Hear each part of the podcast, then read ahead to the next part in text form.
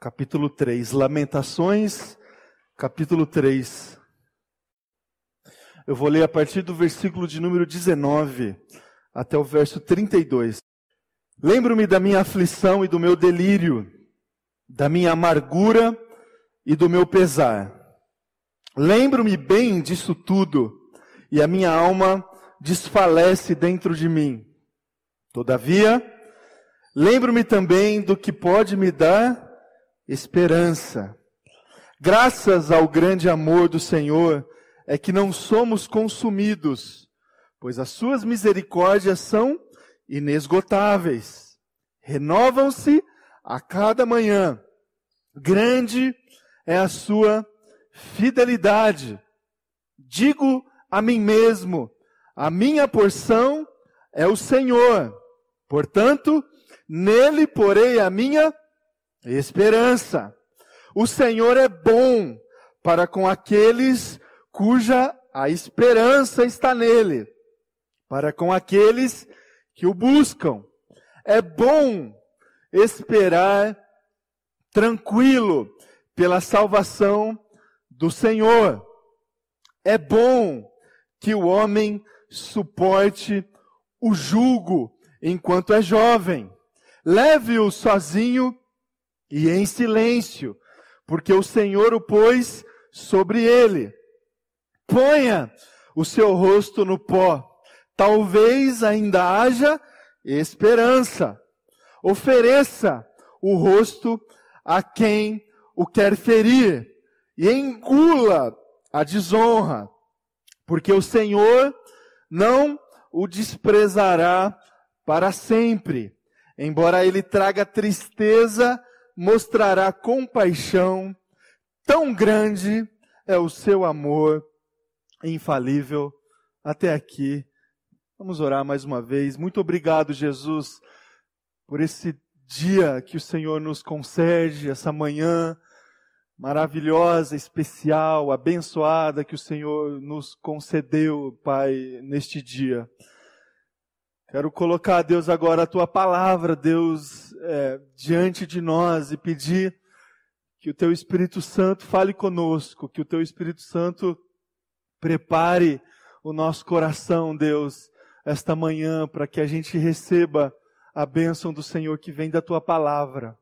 Que o Senhor, que é o Deus da esperança, encontre em nós lugar para que essa esperança floresça, para que essa esperança aqueça a nossa vida, o nosso coração. É a minha oração em nome de Jesus. Amém e amém. Amém, meu irmão e minha irmã. Amém? O mundo precisa de esperança, você concorda comigo? O mundo precisa de esperança. A gente está vivendo dias complicados. Sei qual que é a análise que você tem feito dos dias atuais, mas a gente está vivendo dias complicados assim, né? Que a gente precisa de esperança. Você conversa com pessoas de dentro da igreja, isso fica muito mais comum assim nas conversas. Mas você conversa também com gente de fora das comunidades de fé, isso também é quase que unânime. O mundo está precisando de amor, está precisando de esperança, está precisando de respeito. A gente vive nossa vida, contexto atual, é, dentro de diversas situações de crise, assim. Crises. A gente até aproveitou este contexto de crise dos nossos dias para é, conversar aqui na nossa conferência missionária. O tema da nossa conferência missionária foi exatamente esse: missões em tempos de crise. Por quê? Porque esse é o tempo que a gente está vivendo. Crise financeira, não é? Há muito tempo a gente não vivia isso. Desemprego, pessoas que têm que se desdobrar porque tem formação, tem estudo, tem experiência, mas não consegue trabalhar. E aí está vivendo um, num contexto de profunda crise financeira. Não consegue sustentar a família, não consegue dar sequência aos sonhos, aos planos, aos projetos. A gente conhece muitas pessoas que estão nessa condição de crise financeira, procurando trabalho, não encontra, ou encontra oportunidades muito distantes da sua formação, da sua capacidade. A gente convive isso todos os dias. Pessoas tentando resolver esses problemas, os nossos governantes tentando aprovar reformas para de alguma forma fomentar a economia do Brasil. Crise financeira. A gente vive também certa crise na nossa moralidade. Moralidade, as pessoas não têm mais um modelo de comportamento digno de é, seguidores, digamos assim. Há muita deformação em relação às verdades morais que têm é, regido o comportamento das pessoas. Uma crise, as pessoas não sabem o que fazem. E aí isso afeta os relacionamentos, afeta é, a concepção existencial das pessoas, as pessoas estão confusas, especialmente os jovens. Porque os jovens olham para cima e não vê modelo nenhum. E aí uma confusão acaba sendo instaurada, digamos assim, nos corações dos adolescentes, dos jovens. Para onde que vai? Qual é o modelo? Qual que é o caminho? E aí a gente encontra adolescentes e jovens perdidos. Suas existências, na sua sexualidade, na sua, no seu senso de vocação. O que, que vai fazer? O que, que vai estudar? O que, que vai ser? Crise. Crise no campo da moralidade. Então, a gente precisa de esperança, a gente precisa encontrar algum caminho, a gente precisa olhar para algum lugar, a gente precisa receber alguma palavra verdadeira que possa aquecer impulsionar o nosso coração rumo a uma esperança. Senão a gente vai perecer. Senão, o que, que vai acontecer? Tem uma frase do, do, do Ariano Suassuna, eu gosto muito dele. Ele diz assim: o otimista é um tolo. O, o pessimista é um chato. Bom mesmo é ser um realista esperançoso. Realista esperançoso. Aquela pessoa que consegue discernir a realidade, mas essa realidade não limita a esperança do seu coração. Aquela pessoa que consegue identificar os problemas da época, mas esses problemas não sucumbe a expectativa que a gente pode ter de transformação e de mudança. Então, é sobre essa esperança que eu gostaria de conversar com você essa manhã, para preparar o nosso coração até para participar dessa mesa que é a mesa da esperança, que é a mesa de Jesus. Hebreus, capítulo 6, versículo 19. Temos essa esperança a esperança do Senhor, a esperança que vem da palavra do Senhor, como âncora da alma, firme e segura. Você lembrava desse versículo? Temos essa esperança como âncora da alma, firme e segura. A esperança que a gente pode ter no Senhor é essa que nos sustenta que sustenta a nossa alma, que nos coloca num lugar seguro, que nos protege. Às vezes a gente se sente nesse contexto todo de crise que a gente vive, às vezes a gente se sente exposto, exposta aos perigos, desprotegido nessas diversas áreas no campo dos nossos relacionamentos. Aí às vezes a gente acha que o nosso relacionamento sempre está por um fio, sabe? que o nosso casamento sempre está por um fio, que a relação que a gente tem com os nossos filhos está sempre conflituosa. Às vezes a gente se sente assim exposto aos perigos. Às vezes a gente se sente exposto diante, por exemplo, dessa crise financeira, a gente deixa o nosso coração ser invadido por um medo que a gente acha que a gente vai perder o emprego a qualquer momento, e que vai faltar dinheiro, e que vai faltar recurso. Meu irmão e minha irmã, a esperança do Senhor é essa âncora da nossa alma, que nos coloca num lugar seguro e firme. A gente pode confiar, apesar dos perigos, apesar das crises, apesar do contexto que a gente vive. A gente pode colocar o nosso coração submetido ao Senhor e viver diante do Senhor esta realidade esperançosa no nosso coração, que vem trazer um contraponto, digamos assim, a todo tipo de sentimento negativo que tem invadido nosso coração. Você já reparou o quanto que a gente tem encontrado pessoas desanimadas na nossa caminhada? Desanimadas. Você chega, vai chegar amanhã para trabalhar, segunda-feira, vai chegar para alguém e falar, bom dia, vamos tomar um café. Bom dia o quê, rapaz? Né? Conhece gente assim, Ana? Mas não é bom dia desanimadas, angustiadas.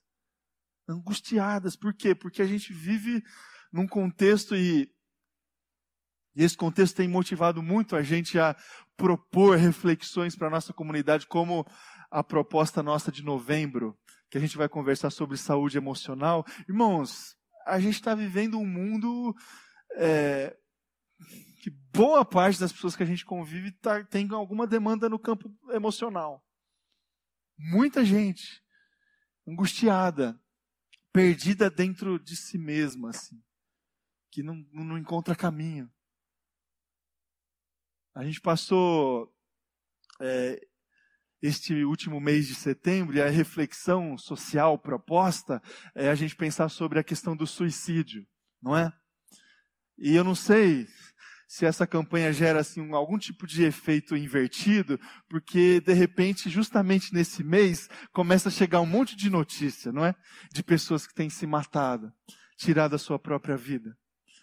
Eu, eu, estive na semana passada visitando meu pai lá no interior, e a minha cidade lá, a cidade de Marília, é a cidade com o maior índice de suicídio do estado de São Paulo. E no tempo que a gente ficou lá, em três dias, a gente ficou sabendo de dois casos de pessoas próximas. Pessoas próximas. Um, inclusive, era da comunidade de fé lá onde eu congregava, que tirou a sua vida. Por quê? Porque não consegue lidar com angústia. E a única solução que encontra é tirar a própria vida. Então, angústia, irmãos. A gente encontra pessoas, e aqui fica um alerta para nós, para a gente ter é, uma certa sensibilidade em relação a essas pessoas que estão aí, que conversam com a gente, que às vezes até sorri para nós, mas que estão a, a, a um fio de cometer uma barbaridade. Por quê? Porque é angústia. É pessoas que não conseguem lidar com ansiedade, demandas emocionais, relacionamentos rompidos, relacionamentos tóxicos. A gente convive com isso muito no nosso dia a dia. Gente que a gente não, não quer chegar perto porque é problema. E aí isso afeta a nossa família, afeta o nosso relacionamento, afeta a nossa comunidade de fé. Porque a gente não está protegido disso. Nós estamos aí, vivendo é, essa realidade, esse mundo. E aí a gente precisa clamar por esperança. E aí a gente se coloca no lugar do Jeremias e traz na nossa memória essas duas realidades. E aí isso é, esse exercício é muito do que o, o Suassuna propõe, né? De ter essa realidade esperançosa. Não sei se você percebeu no texto aqui que a gente leu, Jeremias trazendo a sua memória a aflição motivos de tristeza, motivos de angústia, motivos de, de abatimento, mas logo, logo na sua oração, na sua construção aqui textual, ele consegue encontrar um caminho certo e aí ele fala: quero trazer na minha memória aquilo que pode me trazer esperança. Esperança. Esse tem que ser o caminho da nossa oração. Esse tem que ser o caminho da nossa vida. A gente não vai fechar os nossos olhos para aquilo que está acontecendo. Agora, a gente também não vai deixar o nosso coração abatido, derrotado diante daquilo que está acontecendo. A gente vai fitar os nossos olhos ao Senhor e vai trazer no nosso coração, na nossa memória, aquilo que pode trazer para nós esperança. Porque há esperança para esse mundo, meu irmão e minha irmã. Existe esperança para o abatido. Existe esperança para o que não consegue encontrar sentido para a vida. Existe esperança para aquela pessoa que está prestes a tirar a sua própria vida. Existe esperança para aquela pessoa que está batendo de porta em porta das empresas e não consegue oportunidade de trabalho. Existe esperança para o relacionamento que não existe mais. Existe esperança para as famílias que não conseguem mais vivenciar saúde dentro de casa. Existe esperança. Essa esperança é o Senhor. Essa esperança vem pela palavra do Senhor. Essa esperança vem quando a gente conseguir desfrutar do cuidado do Senhor. Então, a gente tem que viver a nossa vida com esse combustível no coração. Porque senão a gente vai a gente vai se entregar e de repente e de repente a gente vai começar a trilhar a nossa vida, a nossa caminhada da mesma forma como a, aquele que não conhece a palavra tem feito. Irmãos, nós carregamos essa esperança no coração. E a nossa palavra, o, a nossa presença, o comentário que a gente faz nas rodas de conversa dentro dos nossos ambientes de trabalho, tem que trazer esperança para as pessoas tem que mudar, mudar o cenário. A nossa presença tem que trazer vida, tem que trazer amor, tem que trazer a bondade do Senhor. Não de uma forma alienada, de alguém que não está vendo a realidade, mas de alguém que está vendo a realidade, mas está vendo a realidade da palavra também, a realidade do Evangelho também. Então vamos nos colocar diante de Deus essa manhã com o nosso coração aberto para que Deus traga essa perspectiva, a mesma perspectiva do autor aqui das Lamentações, quando ele conseguiu, na sua oração, encontrar esse caminho correto de buscar trazer à memória aquilo que, de alguma forma, pudesse trazer esperança para o seu coração. E segundo ele, segundo esta oração que a gente leu, o que, que pode trazer para o nosso coração esperança? Primeiro, as misericórdias do Senhor. Os versículos 22 e 23 do texto que a gente leu. Graças ao grande amor do Senhor é que não somos consumidos. Irmãos, se a gente deixar a realidade conduzir a nossa vida, a gente vai ser consumido. Consumido. Agora, graças ao grande amor do Senhor é que não somos consumidos, pois as suas misericórdias são inesgotáveis. Renovam-se a cada manhã. Cada manhã. Todos os dias que você acordar e você der ali o seu primeiro suspiro, você tem que colocar o teu coração submetido a Deus e lembrar desses versículos aqui. As misericórdias do Senhor, elas se renovaram na minha vida esta manhã. E isso traz esperança. Traz esperança. Irmãos, a gente precisa também ter muita noção e colocar o nosso coração de uma forma muito honesta diante do Senhor, porque as misericórdias do Senhor trazem para nós esperança, mas elas trazem também perdão. Perdão. E aqui a gente precisa pensar também na quantidade de destruição que a gente tem desfrutado, experimentado na nossa vida, que é fruto do nosso próprio comportamento, que é fruto dos nossos próprios erros, dos nossos equívocos. Tantas vezes a gente, a gente opta por caminhos tortuosos e aí a gente sofre consequência. E aí não adianta a gente delegar para o contexto da época, para os governantes, para a crise, não sei de que lá. É, tem coisa que a gente experimenta de destruição que é fruto do nosso erro. E aí, graças ao amor do Senhor, é que as misericórdias dele são inesgotáveis para nós. Renovam-se a cada manhã. O perdão do Senhor enche o nosso coração de esperança, porque Deus acredita em mim, acredita em você.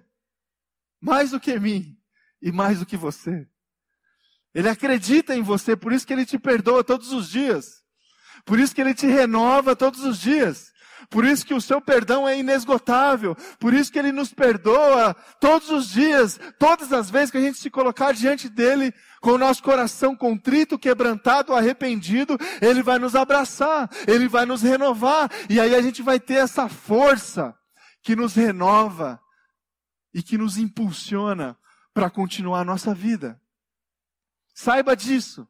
Tem gente que que desistiu da vida porque a culpa invadiu o coração de tal forma que não consegue que essa pessoa não consegue mais se levantar. A pessoa já chegou à conclusão que ela não consegue acertar. Ela já se entregou ao vício, ela já se entregou à, à, infidelidade, ela já se entregou à mentira, ela já se entregou à corrupção e ela não acredita mais. Meus irmãos, é, Deus acredita. E as misericórdias do Senhor podem encher esse coração invadido pela culpa de esperança. De esperança. O perdão cura, o perdão transforma. Se você está aí na sua vida, tentando trilhar a sua vida debaixo de culpa, debaixo de derrota que a culpa gera, desfrute dessa misericórdia do Senhor. E essa misericórdia pode trazer esperança para o teu coração. O que pode também mais trazer esperança para nós é a bondade do Senhor. Versículo 25 do texto que a gente leu: O Senhor é bom para com aqueles cuja a esperança está nele, para com aqueles que o buscam. Irmãos, a gente precisa encher o nosso coração é, de esperança olhando para a bondade do Senhor. A bondade do Senhor.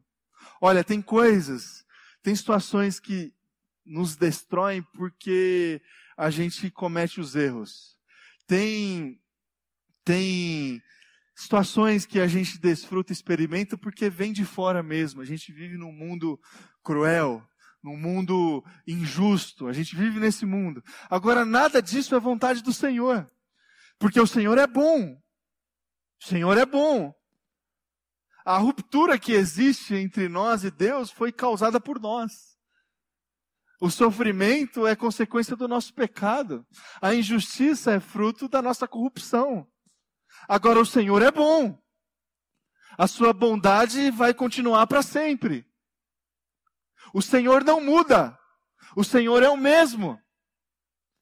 Esta verdade tem que encher o nosso coração de esperança. A gente olha para Deus e a gente olha para um Deus que é bom, cuja sua vontade é boa, é perfeita, agradável. A gente precisa tomar muito cuidado com essa essa teologia do propósito, certo? Porque assim, às vezes para para ajustar um pouco as nossas crises, as nossas dificuldades, a gente, é, a gente, a gente se satisfaz quando a gente pensa assim, ah, tudo é propósito de Deus. Irmãos, ó, tudo é propósito de Deus, lógico que tudo é propósito de Deus. Nós estamos debaixo da sua soberania, debaixo do seu controle, debaixo é, da sua autoridade máxima, suprema. Ele criou todas as coisas. Agora, tem situações que a gente vive que tem a ver com a gente, que tem a ver com a injustiça que o homem criou. E Deus, se pudesse, se tivesse acesso, se a gente conseguisse abrir o, abrir o nosso coração, Ele faria diferente. Ele faria diferente. Acontece que as misericórdias dele se renovam, e ele refaz, e ele reconstrói, e ele levanta. Agora, sofrimento, é, A gente experimenta porque nós estamos distantes do Senhor. E pela misericórdia dele, ele usa os nossos sofrimentos, as nossas dificuldades para nos ensinar. Isso com certeza. Isso com certeza. A gente pesa o nosso coração quando nós estamos na casa do luto, a gente pensa na vida, a gente tenta refazer os nossos comportamentos quando a gente está passando por dificuldade, a gente tenta ajustar os nossos relacionamentos quando a gente vê que os nossos relacionamentos não estão sendo conduzidos de uma boa maneira. As dificuldades, elas nos ensinam, ensinam Todos os dias. Isso também é propósito do Senhor. Mas, meu irmão e minha irmã, Deus é bom. E os pensamentos que o Senhor tem para mim e para você são pensamentos de paz e não de mal. Pensamentos de paz. Deus ele quer que a gente desfrute do melhor. De alegria, de paz, de contentamento, de prosperidade. Isso tem que encher o nosso coração de esperança. Porque senão, se a gente não olhar para essa bondade de Deus, nessa perspectiva de encher o nosso coração de esperança, a gente vai começar a conduzir a nossa espiritualidade olhando para Deus de uma forma muito assim, conformista, sabe? A ah, Deus quer, é vontade de Deus, sabe? Ah, eu estou aqui passando dificuldade, é Deus, vontade de Deus. Irmãos, Deus é bom. Ele, ele, ele quer cuidar de nós. E essa verdade tem que encher, encher, o nosso coração de esperança. Ele quer, ele quer que a gente avance. Ele quer que a gente é, continue crescendo em fé, crescendo em amor, crescendo a nossa capacidade de estabelecer os nossos relacionamentos. Ele não quer que a gente fique parado aceitando todas as coisas, aceitando todas as derrotas. Deus é bom e os pensamentos do Senhor são mais altos do que os nossos pensamentos. Nós estamos diante de um ser que é totalmente outro. Não limite aquilo que Deus pode fazer na sua vida a partir da interpretação que você mesmo tem sobre Deus. Deus é muito maior do que a forma como a gente pensa sobre Ele. Ele pode te surpreender todos os dias. Ele pode trazer respostas para a sua oração que você ainda não, não pensou, não imaginou. Ele é bom. Que essa verdade encha o teu coração de esperança. E para encerrar, é, o que pode trazer para nós esperança também, de acordo com a oração aqui do Jeremias, a salvação do Senhor. Versículo 29 do texto que a gente leu. É bom esperar tranquilo pela salvação do Senhor. Versículo 26 esse. Agora versículo 29. Ponha teu rosto no pó. Talvez ainda haja esperança. Você já parou para pensar que a salvação do Senhor, a vida eterna que Deus nos concedeu, é tudo aquilo que a gente quer e busca na vida? Tudo aquilo que a gente procura é, na nossa vida, que a gente acha que a gente vai encontrar de outras formas, com dinheiro, com projeção profissional, social, a gente acha que a gente vai encontrar o que a gente procura de algumas formas. Agora, o que a gente procura, na verdade, é a salvação do Senhor. É a alegria plena, é o contentamento pleno, é a vida eterna. Já parou para pensar na morte? E teve o seu coração angustiado? Eu consegui, meu irmão e minha irmã, é, colocar um, um, uma, um ponto central assim na minha caminhada de fé, quando eu consegui pensar na morte com esperança. Quando eu era criança, adolescente, eu pensava na morte e esses pensamentos enchiam o meu coração de angústia. Sabe? Dormir e não acordar mais. Não existir mais. Não existir mais. Isso me angustiava. Quando eu consegui pensar na morte com esperança, eu coloquei um marco assim na minha vida, me converti. Recebi a esperança do Senhor. Recebi a salvação do Senhor. Porque é isso que eu procuro. É isso que a gente procura.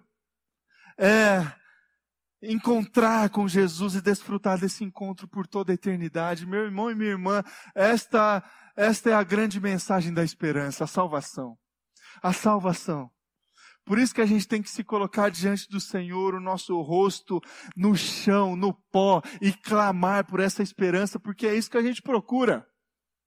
É isso que a gente procura. É esse deleite eterno.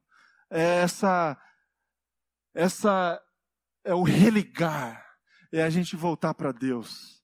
É a gente voltar para onde a gente não deveria ter saído é a gente voltar para aquele jardim da criação, para a gente desfrutar da criação, da presença, do cuidado, do amor de Jesus, de Deus.